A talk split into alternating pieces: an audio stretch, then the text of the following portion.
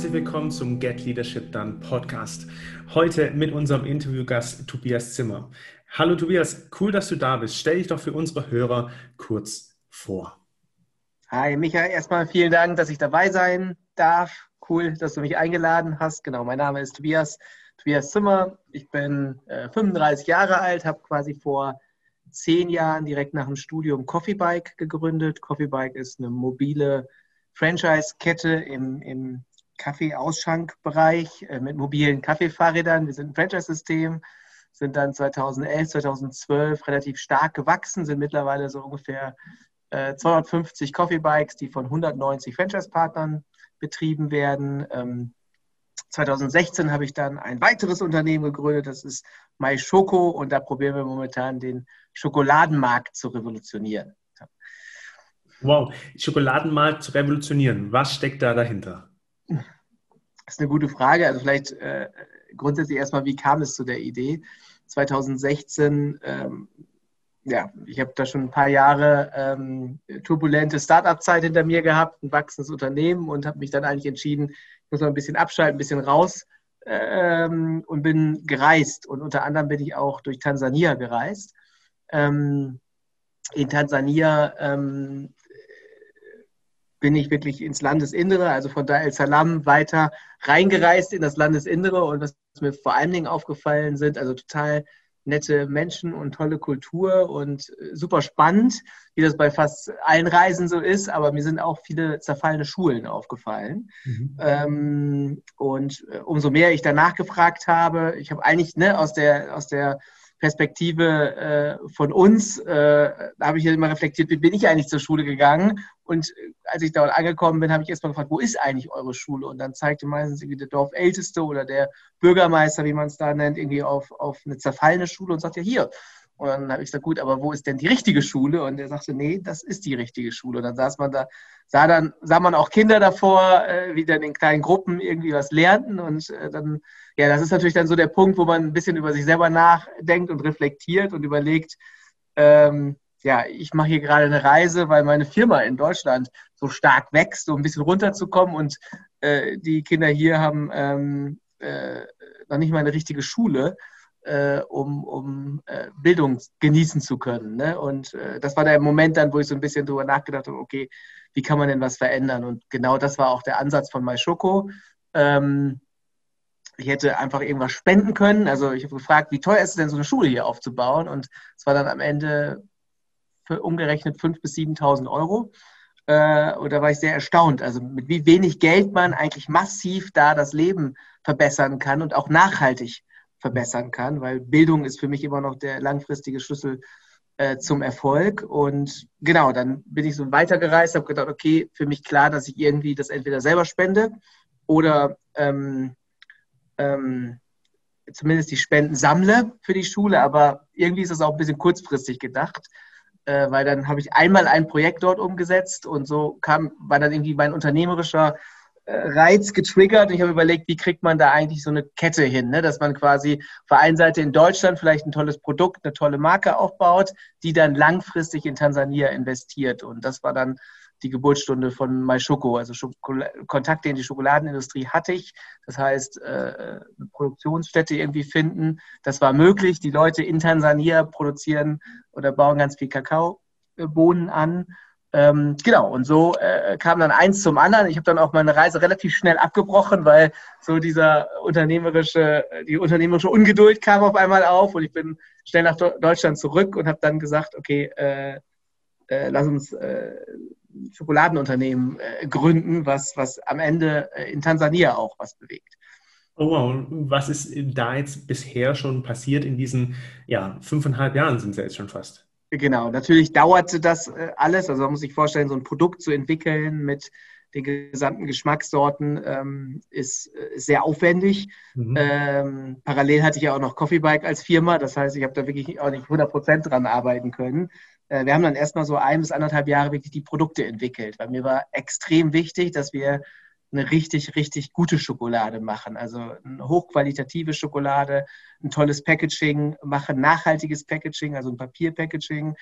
Äh, wir wollten auf der einen Seite natürlich ähm, äh, den Endkonsumenten auch darüber informieren, dass wir Schulbauprojekte in Tansania umsetzen. Wir wollten aber von der Brand her keine Hilfsschokolade sein, weil mir mhm. war extrem wichtig, dass wir, dass man uns kauft, weil, weil es vor allem eine richtig gute Schokolade ist, ja, mhm. und eine tolle Marke ist. Ähm, ähm, und das quasi in ein Produkt zu gießen, ne? vom Packaging, vom, von den Ingredients, also von den Zutaten, von der Schokoladenmasse, von der Zusammensetzung. Das hat in Summe äh, anderthalb Jahre ungefähr gedauert. Äh, ungefähr 2018 waren wir dann das erste Mal im Lebensmitteleinzelhandel, also bei den großen äh, äh Ketten, die man so kennt. 2019 sind wir im E-Commerce gestartet.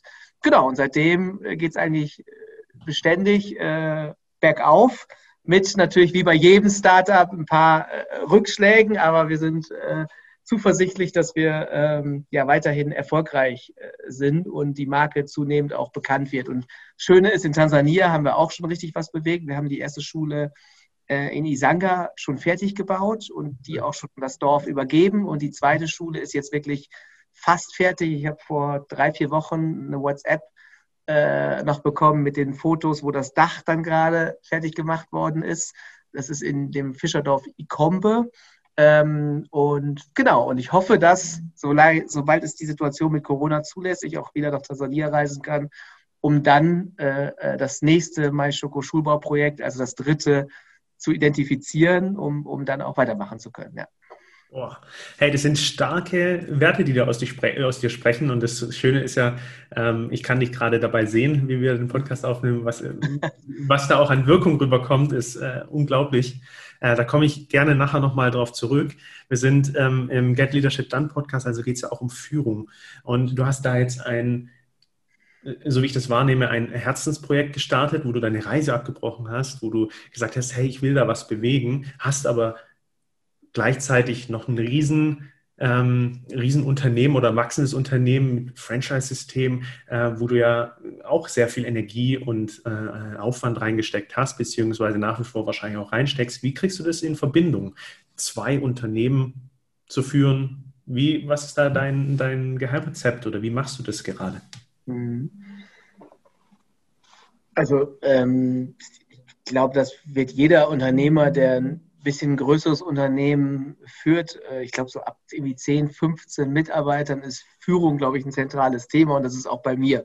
Ne, das heißt, gerade mit zwei Firmen, die dann doch in relativ unterschiedlichen äh, Wirtschaftszweigen ähm, ähm, tätig sind, brauche ich richtig gute Leute, die eigenverantwortlich Entscheidungen treffen, das Unternehmen nach vorne bringen, ähm, natürlich irgendwie mich als Counterpart haben und äh, wo ich auch aktiv probiere, ähm, die richtigen Fragen zu stellen und die Leute zu motivieren. Aber am Ende sind es, äh, würde ich sagen, 70, 80 Prozent des Unternehmenserfolgs, wirklich das richtige Team zusammenzustellen und sicherzustellen, dass das halt funktioniert. Wie hast du das geschafft? das ist eine gute Frage. Ne? Ja, also so einfach gesagt, ja.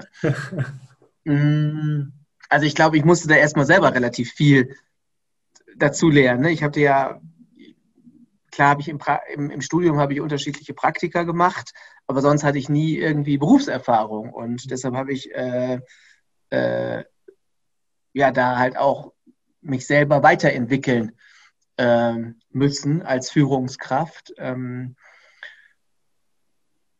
glaube, wenn man ein Startup gründet, startet man erstmal, indem man ja sehr viel selber macht und dann quasi dadurch breites Know-how aufbaut. Ja, häufig ist man nicht in einem Silo extrem gut, mhm. sondern äh, versteht so alles ein bisschen, äh, hinterfragt alles sehr gut und ist vor allen Dingen, glaube ich, ein Macher und setzt viel um. Und dann, wenn die ersten Mitarbeiter dazukommen, ähm, dann ist man trotzdem noch in dieser Macherrolle und hebelt eigentlich seine, seine Tätigkeit nur dadurch, dass andere Leute noch mitarbeiten. Ja, das heißt, man sagt trotzdem irgendwie, wir gehen heute in die Richtung oder wir gehen nächste Woche in, in, in eine andere Richtung und sagt, kannst du mal eben das machen, kannst du mal eben das machen. Und alle ziehen an einem Strang und so geht das Unternehmen vorbei, voran. Das ist aber aus meiner Sicht so eine, ich weiß nicht, wie man das professionell nennt, dafür bist du ja da, aber ähm, ich glaube, das ist eher wirklich mit Aufgaben führen. Ja? Also zu sagen, hey, wir müssen das und das machen, kannst du die und die Tätigkeit übernehmen. Ähm, das funktioniert, solange man irgendwie so fünf, sechs, sieben, acht äh, Mitarbeiter groß ist, funktioniert das sehr gut. Und für mich war halt ein extremer Lernschritt dann als nächstes, glaube ich, so von äh, ähm, 8 auf 15 Mitarbeiter zu kommen. Ähm, da muss man dann wirklich, äh, ne, das ist dann diese klassische zweite Führungsebene, dass man ähm, vielleicht auch einen anderen Typus von Menschen dann anstellt, mhm. nämlich der, der wiederum auch Leute führen kann, ähm, der aber dann schon in, eine, in einem Fachbereich ähm, deutlich spezialisierter ist, ja, der auf der einen Seite fachlich erfahren ist, im beispielsweise im Online-Marketing oder im Vertrieb oder äh, im Aufbau von Servicestrukturen oder was auch immer, der aber trotzdem die Fähigkeit hat, ähm, auch Leute zu führen. Ja. Und das ist jetzt auch wieder alles sehr Theorie, weil wir wissen alle, dass es in der Praxis dann eher so ist, dass der Praktikant, der als allererstes in der Firma angefangen hat, äh, einen super Job macht, sich super weiterentwickelt und auf einmal Führungskraft wird. Ne? Mhm. Und dann äh, da steht und sagt, hey, äh, ich war doch eben noch Praktikant und jetzt soll ich zwei Leute einstellen. Und dann sagt er hier, äh, Gründer Tobi, wie mache ich das? Und dann sage ich, ja, weiß ich ehrlich gesagt auch nicht, lass einfach probieren. Mhm. Also das ist, glaube ich, so die Praxis, wie es dann, wie es dann äh, äh häufiger in der Realität äh, anfängt. Du sprichst äh, zwei wahnsinnige Punkte an, nämlich äh, gerade diese Größe von sieben bis acht äh, ähm, Mitarbeiter. Das ist die optimale Teamgröße, die man auch äh, sehr gut weiterhin führen kann. Sobald es größer wird, hat man den Bezug ja gar nicht mehr zu jedem Einzelnen, so wie es halt bisher gelaufen ist. Und dann braucht man andere Leute oder Leute, die die gleiche Mission oder die gleichen Thematiken mit einem ähnlichen Spirit, sage ich mal, weitertragen. Ähm, und da haben wir im Vorgespräch ja schon mal drüber gesprochen, dass du äh, ähm, äh, das Thema Eigenverantwortung sehr groß ähm, auch an deine Mitarbeiter weitergibst. Die haben einen sehr großen Freiraum. Allerdings müssen da auch Leute sein, die diesen Freiraum auch ausfüllen können und ebenfalls diesen Spirit haben der Eigenverantwortung. Wie hast du das gemacht? Wie hast du die fortgebildet, entwickelt, begleitet? Im Sparing oder auch anderweitig, dass die das heute so leisten, wie sie es tun. Mhm. Also man muss erstmal wissen, wir hier am Standort, also von MySchoko und Coffee Bike, wir haben so ungefähr 50 äh, Mitarbeiter. Ähm, davon ungefähr, ich sage jetzt mal so Pi mal Daumen, 10 bei MySchoko und 40 bei ähm, Coffee Bike. Das heißt, auch diese beiden Unternehmen zu führen, ist was komplett anderes. Ja, das, äh, MySchoko äh, kann man auch viel direkt führen, wobei da auch schon Abteilungsleiter mit kleinen Teams drunter sind. Da fängt es jetzt so sukzessive an. Da habe ich auch viel schon aus Coffee Bike Zeiten gelernt. Ähm, und Coffee Bike ist halt schon deutlich größer. Ne? Da sind äh, natürlich Abteilungsleiter, ähm, die dann wieder, oder Teamleads, die dann quasi wieder ähm, äh, größere Teams führen. Um zurück zu deiner Frage zu kommen, zu kommen, wie, wie findet man die Leute oder wie entwickelt man die Leute? Also ich glaube, also man kann natürlich Leute extern schulen lassen. Man kann, äh, jeder kann sich selber weiterbilden, indem er im Internet was liest, indem er Bücher liest. Also ich lese zum Beispiel extrem viele Bücher und stelle mir Fragen und dann gucke ich, frage im Netzwerk oder frage, gucke im Internet, was es für Bücher äh, zu den Themen gibt. Ähm, aber ich glaube, eins der entscheidenden Faktoren ist man auch selber. Also das heißt, ähm, die Führungsmethoden, die man anwendet, also die ich mir dann vielleicht selber beigebracht habe durch Gespräche, durch Austausch mit anderen Unternehmern ähm, ähm, oder durch Bücher, ähm, wenn man die dann proaktiv anwendet, dann lernen spätere Führungskräfte oder auch aktuelle Führungskräfte von einem selber ja auch. Ich muss aber auch sagen, es ist nicht nur in die eine Richtung, sondern es ist auch andersrum. Ja, ich habe natürlich auch Leute geheiert in den letzten zehn Jahren schon, die äh, Konzernerfahrung hatten, die ähm, schon in anderen Unternehmen Führungspositionen haben, von denen ich dann äh, gelernt habe. Ne? Also so ist das, glaube ich, ein ständiger Austausch in so einem Unternehmen. Und wenn man mit offenen Augen und Ohren durch die Welt geht und ein bisschen reflektiert, kann man, glaube ich, sich auch gut was von anderen Menschen abschauen. Ne? Wow. Das erfordert eine sehr große offene Haltung. Also ich kenne es auch gut, dass ähm, Gründer, Geschäftsführer, Startup-Teams, ähm, naja, ihr Baby festhalten und sie natürlich äh, eine Mission nach vorne tragen. Und ähm, äh, es gibt ja so ein schönes Zitat, äh, stell am besten Leute ein, die schlauer sind als du. Ja. Ähm, dafür muss man aber eine gewisse Reife mitbringen, äh, um auch von diesen Leuten dann wieder zu lernen oder sich dadurch ähm, auch wieder zu lernen oder von ihnen auch lernen zu wollen, wie du gerade sagst. Du hast am Anfang gesagt, Bildung ist ein Schlüssel und äh, du bei äh, My, My, My hast du gesagt, äh, ist eine wichtige, äh, ein wichtiger Kern die Qualität der Schokolade. Also Qualität, Bildung, Entwicklung habe ich mir jetzt mal so gerade vorhin notiert. Jetzt hast du zwei ja, schon unterschiedliche Unternehmen. Wie sieht es da in der Führung aus? Sind die von der Wertehaltung ähnlich? die Unternehmen, weil du ja bei beiden die Führungsperson bist? Oder divergieren die auch? Gibt es Wertigkeiten ähm, bei, bei Coffee Bike, die anders sind? Oder ist es eins zu eins auch von der Kultur her? Ja, auch eine gute Frage. Also erstmal habe ich ja irgendwie beide Unternehmen selber aufgebaut. Deshalb gibt es, glaube ich, so ein paar Grundwerte, die mhm. ähm, bei beiden Unternehmen ähm, gleich sind. Ne? Also wir haben auch als Unternehmen irgendwie ganz klar unsere Vision, unsere Mission und die Werte, für die das Unternehmen stehen, in jedem Meetingraum, in jedem Raum an der Wand hängen. Ähm, die haben wir irgendwann mal gemeinsam entwickelt und probieren die auch tagtäglich zu leben. Also wir probieren auch als Team teilweise uns ähm, äh, ja, in Diskussionen irgendwie gegenseitig an die Werte äh, zu erinnern. Ähm, ne? Also wenn es dann irgendwie heiß hergeht, dann äh, äh, sagen wir, hey, äh, ne, jetzt lass mich mal ausreden. Wir haben doch gemeinsam defi definiert, dass wir irgendwie Diskussion auf Augenhöhe ein, ein, ein Wert ist. Du hast jetzt irgendwie vier Minuten geredet.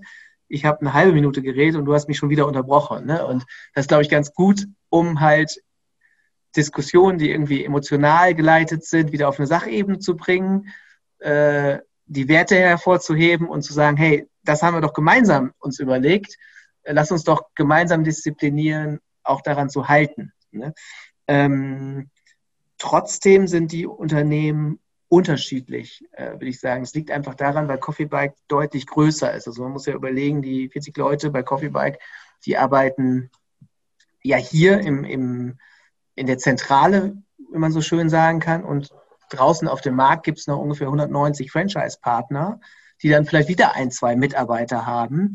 Das heißt, in Summe für die Marke Coffee Bike arbeiten dann doch äh, ein paar hundert Leute vielleicht, ja. Und äh, ähm, zwar sind das jetzt keine Mitarbeiter, Franchise-Partner, das sind ja schon selbstständige Unternehmer, die sind intrinsisch motiviert, die äh, haben ga, ne, ein ganz anderes, die haben sich selber für eine Selbstständigkeit entschieden, ähm, aber auch gehören die irgendwie zum Team dazu und auch die muss man in irgendeiner Weise führen oder mhm. Ähm, genau, und deshalb will ich schon sagen, dadurch, dass es einfach größer ist, gibt es vielleicht ein paar ähm, klarere Regeln, die aber auch notwendig sind in so einem äh, äh größeren Konstrukt. Ja. Mhm. Deshalb, das ist auch, glaube ich, auch eine, eine Lernerfahrung von mir gewesen, ähm, dass, glaube ich, jede Unternehmensgröße eine andere Herausforderung mit sich bringt in der Führung. Ja, das heißt nicht grundsätzlich, dass äh, fünf Mitarbeiter zu führen, dass das total easy ist und dann äh, bei 800 wird es leicht. Aber es ist auch, auch andersrum nicht richtig. Ne? Ist auch nicht so, dass äh, manchmal denkt man ja auch als Gründer, meine Güte, ist das alles schwer hier. Ich habe irgendwie vier Mitarbeiter für acht Abteilungen. Das kriege ich nicht hin. Äh, wie schön wird das, wenn wir mal 60 Leute sind und dann merkt man auf einmal bei 60 Leuten kommen ganz andere Herausforderungen. Ähm, und das habe ich halt auch bei Coffee Bike ähm, gespürt. Deshalb um es auf den Punkt zu bringen, alleine auf, der, alleine auf Basis der Größe sind, äh, sind die Werte, glaube ich, schon ein bisschen unterschiedlich und auch die Führungsstile ein bisschen unterschiedlich. Ja, verstehe ich. Ähm, wenn ich jetzt da direkt reinfragen kann, ähm, vor welcher Herausforderung stehst du denn bei, ähm, bei MyShoko? Gerade in der Führung, wenn du von zehn ähm, Leuten sprichst, wahrscheinlich ist das wieder genau die Kante, die du vorhin angesprochen hast. Wachse ich jetzt weiter? Brauche ich eine zweite Hierarchieebene? Hast du vorhin schon angesprochen, gibt es jetzt, äh, entsteht gerade. Was ist da der Knackpunkt für dich? Mhm. Also ich glaube, in der Größe, wo äh, in der sich mein Schoko gerade befindet, ähm, wobei das auch damals bei Coffee Bike so war. Das ist eine Klasse, also ein Problem, was mir immer wieder aufgefallen ist. Das heißt nicht, dass ich das konkret jetzt gerade bei MySchoco hatte, aber ich habe es von mir vor einem halben Jahr beispielsweise gehabt. Vielleicht werde ich es in anderthalb Jahren wieder haben und bei Coffee Bike hatte ich es auch. Ist natürlich immer wieder die Frage, äh, wie wächst man weiter? Ja, also das heißt, stellt man neue Leute eigentlich direkt unter sich an? Mhm. Ähm,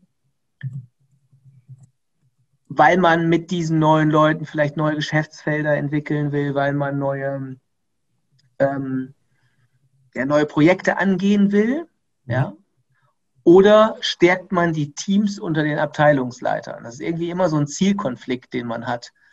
Natürlich schreit jeder Abteilungsleiter, hey, äh, ich habe so viele Themen auf dem Tisch und du gibst mir so viel neuen Input und so viele neue Ideen, die ich irgendwie alle umsetzen muss. Ich könnte super noch jemanden gebrauchen.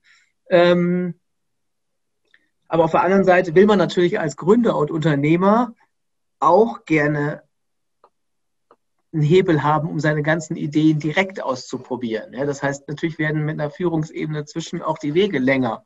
Mhm. Ja, ich stehe auch manchmal morgens auf und da kommt mir eine Idee und ich sage, boah, das will ich unbedingt diese Woche starten. Wenn dann allerdings ich nur vier Abteilungsleiter unter mir habe, die dann wieder Teams mit zwei, drei Leuten unter sich haben, die voll bis Oberkante sind, dann wünsche ich mir halt schon mal gerne noch irgendwie einen Projektmanager, den ich direkt führen kann, wie man sagen kann, okay, komm, wir priorisieren mal schnell irgendwie was anderes, mhm. sodass wir diese Idee nochmal umsetzen können. Ne?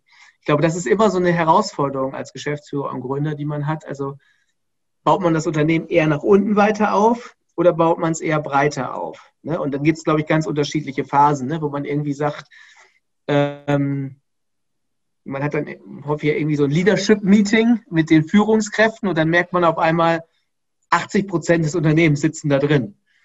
Das ist dann immer der Punkt, wo man merkt, okay, man hat es eine Zeit lang wieder zu breit aufgebaut. Ja. Äh, ne? Wenn man dann aber merkt, ähm, ich spreche irgendwie am Tag nur mit drei Leuten ähm, und es gibt vielleicht irgendwie so Kommunikationsprobleme. Ne? Also ich erzähle was, äh, will in irgendeine Richtung, ähm, aber der Großteil der Leute, die mir auf dem Gang begegnen, da hat man irgendwie das Gefühl, kommt das eigentlich bei denen an?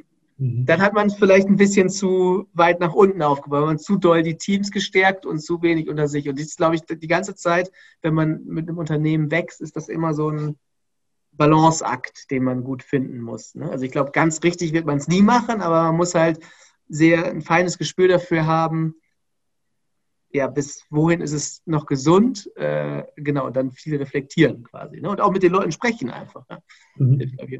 Äh, es führt mich direkt zur nächsten Frage, und zwar, ähm, ja, wie viel Flexibilität ist nötig, um auch so flex flexibel Projekte umzusetzen? Wie viel Struktur ist auch ähm, ein Muss, damit der Laden überhaupt lauf, läuft? Kannst du das beantworten? Also es geht genau in diese Balancefrage. Ähm, Hast du da was aus deiner eigenen Erfahrung? Bist du schon mal in eine Richtung zu stark gewandert und hattest dann Schwierigkeiten wieder umzustellen? Oder hat sich das immer sehr gut ergeben? Mhm. Und was war da dein Rezept für?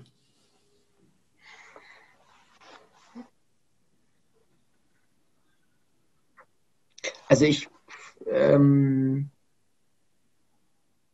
glaube, dass das äh, genau wie das Thema, das wir eben hatten, auch eine extreme Schwierigkeit ist bei wachsenden Unternehmen. Also ich muss ja immer vorstellen, auch bestehende Unternehmen zu managen ist schwierig, aber wenn das, äh, wenn das Unternehmen statisch ist und irgendwie drei oder fünf Prozent per Anno wächst, dann sind auch die Personalstrukturen erstmal statisch. Dann kommt vielleicht mal irgendwann eine neue Stelle, die man langfristig planen kann. Dann kann man das sauber kommunizieren. Ähm, und dann stellt man denjenigen ein, hat man ausreichend Zeit, ähm, ähm, den einzuarbeiten. Aber wenn es dann so Phasen gibt, wo man wirklich irgendwie ähm, innerhalb von kürzester Zeit fünf oder zehn oder 15 neue Mitarbeiter einstellt, dann ist es, glaube ich, schon ähm, deutlich schwieriger. Ich glaube, eine große Herausforderung ist dabei Kommunikation. Ne? Also das heißt natürlich, also als Unternehmer und als Gründer ist man, glaube ich, im Kopf sehr flexibel. Man, man baut was, dann stellt man einen Fehler fest und dann korrigiert man sofort. Also bin ich zumindest. Ich mhm. gucke mir das dann immer an und sage, okay, irgendwie funktioniert hier was nicht, lass uns wieder verändern. Lass uns, ne? Also dieser ständige Optimierungsdrang. Ähm, das funktioniert auch wunderbar, auch in der Struktur, die du angesprochen hast, äh, bei irgendwie fünf, sechs, sieben, acht Mitarbeitern, weil man die noch alle abholen kann. Ne? Man kann alle an einen Tisch setzen und sagen, pass mal auf, Leute, wir haben, ich habe das Organigramm da an die Wand gemalt, aber jetzt merke ich, dass wir viel, viel, viel mehr Themen in, in der und der Abteilung haben. Deshalb müssen wir die stärken. Und jetzt deshalb lass uns die Abteilung irgendwie zur Unterstützung in die nehmen und alle müssen an einem Strang ziehen. Und wenn man die Leute dann gut abgeholt hat, sagen die, oh, hast eigentlich recht, finde ich gut, machen wir so. Ja? Das heißt, ich glaube, das ist auch der Vorteil in so kleinen Teams. Dadurch, dass man den direkten Kontakt hat, kann man die Leute gut abholen und ähm, kann dann auch relativ flexibel und schnell auf Sachen reagieren und nimmt noch alle mit. Wenn man allerdings diese gleiche Flexibilität und äh, äh, ja, Schnelligkeit an den Tag legt bei größeren Teams, da habe ich halt manchmal auch einfach äh, gelernt in den letzten Jahren, dass ich das Team verloren habe, in Anführungsstrichen. Ne? Also, dass sie nicht verstanden haben, warum habe ich eigentlich umstrukturiert oder ich, hab, ich war mir nicht 100% sicher, ob das bei jedem sauber angekommen ist, ähm, warum wir das eigentlich gemacht haben. Ja? Und da ist es, glaube ich, dann wieder wichtiger, ein bisschen Ruhe zu bewahren und zu sagen, hey, ich lasse das jetzt erstmal so, weil so eine Umstellung ist für Mitarbeiter dann vielleicht auch ähm, schwierig und erst umzustellen, wenn man sich wirklich sicher ist, ähm, und wenn man denn dann umstellt, dann aber auch richtig gut zu kommunizieren. Ne? Also vielleicht irgendwie in so einem All-Hands-Meeting das nochmal sauber äh, klarzustellen, warum man umstrukturiert. Ähm, und vielleicht auch wirklich mit seinen, mit seinen Teamleads oder mit seinen Abteilungsleitern im Detail äh, den Sachverhalt erklären, weil die sind am Ende ja das Sprachrohr und auch vielleicht die Vertrauensbasis für andere Mitarbeiter. Und wenn, wenn die nicht dahinter stehen und wenn die es nicht wirklich verstanden haben, dann ist es halt auch schwierig, ähm, dass die die Entscheidung kommunizieren ne? und auch gut kommunizieren. Ne? Das heißt, so wie ich dich verstehe, hat sich deine Rolle natürlich auch komplett verändert. Sei Gründer, ähm, als losgegangen und natürlich selber ganz viele Möglichkeiten zu umbauen. Ähm, und jetzt äh, im Vergleich, was würdest du sagen, wenn man das so wirklich plakativ sagen könnte, du warst früher der Gründer, was bist du heute in den zwei Unternehmen? Ja.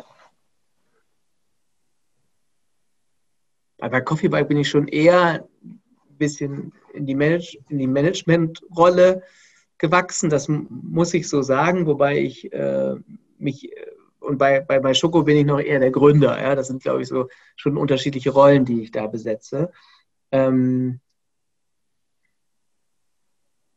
was mache ich lieber und was, was kann ich, glaube ich, besser, ist, glaube ich, die Gründerrolle, wenn ich ehrlich bin. Ja, das, also ich, ich, ich habe damit auch gar kein Problem, weil ich immer sage, hey, ähm, ich glaube, es gibt da draußen extrem viele gute Manager, weil es auch viele gute Unternehmen gibt.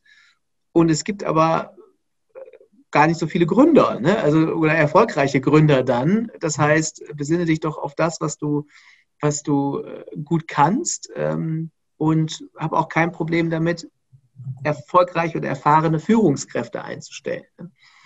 Ähm, Hört sich nach einer wunderbaren Essenz an, weil, also, das sich überhaupt einzugestehen, dass es so ist, ähm, dass, dass es Punkte gibt in einem Unternehmen, die dann gegebenenfalls andere ja, einfach besser machen oder wesentlich lieber machen als du selber. Genau, genau. Also ich bin, ich bin ja auch ein, ich bin jemand, ich stehe morgens auf und habe drei Ideen. Ähm, äh, also, und äh, das Problem an mir ist, dass ich die dann auch unbedingt umsetzen will und das möglichst schnell. Mhm. Ja, und wenn ich natürlich dann, das kann ich jetzt irgendwie mit sechs, sieben, acht Leuten, kann ich das noch alles machen. Ja, und wenn so ein Unternehmen agil ist, dann äh, machen, ziehen die Leute auch mit, wenn man die sauber abholt und wenn man die motiviert und die haben dann auch Bock darauf. Aber mit etwas größeren Strukturen äh, bin ich auch froh, wenn ich meine drei Ideen Leuten kommunizieren kann und sagen kann, hey, mach du mal das, mach du mal das. Ne? Also irgendwie auch schaffe, das bedeutet dann ja teilweise viel mehr Arbeit, diese Ideen in die Realität umzusetzen, weil einfach viel mehr dahinter steht. Prozesse, IT, wieder abholen von Kunden oder was auch immer, von Franchise-Partnern bei uns.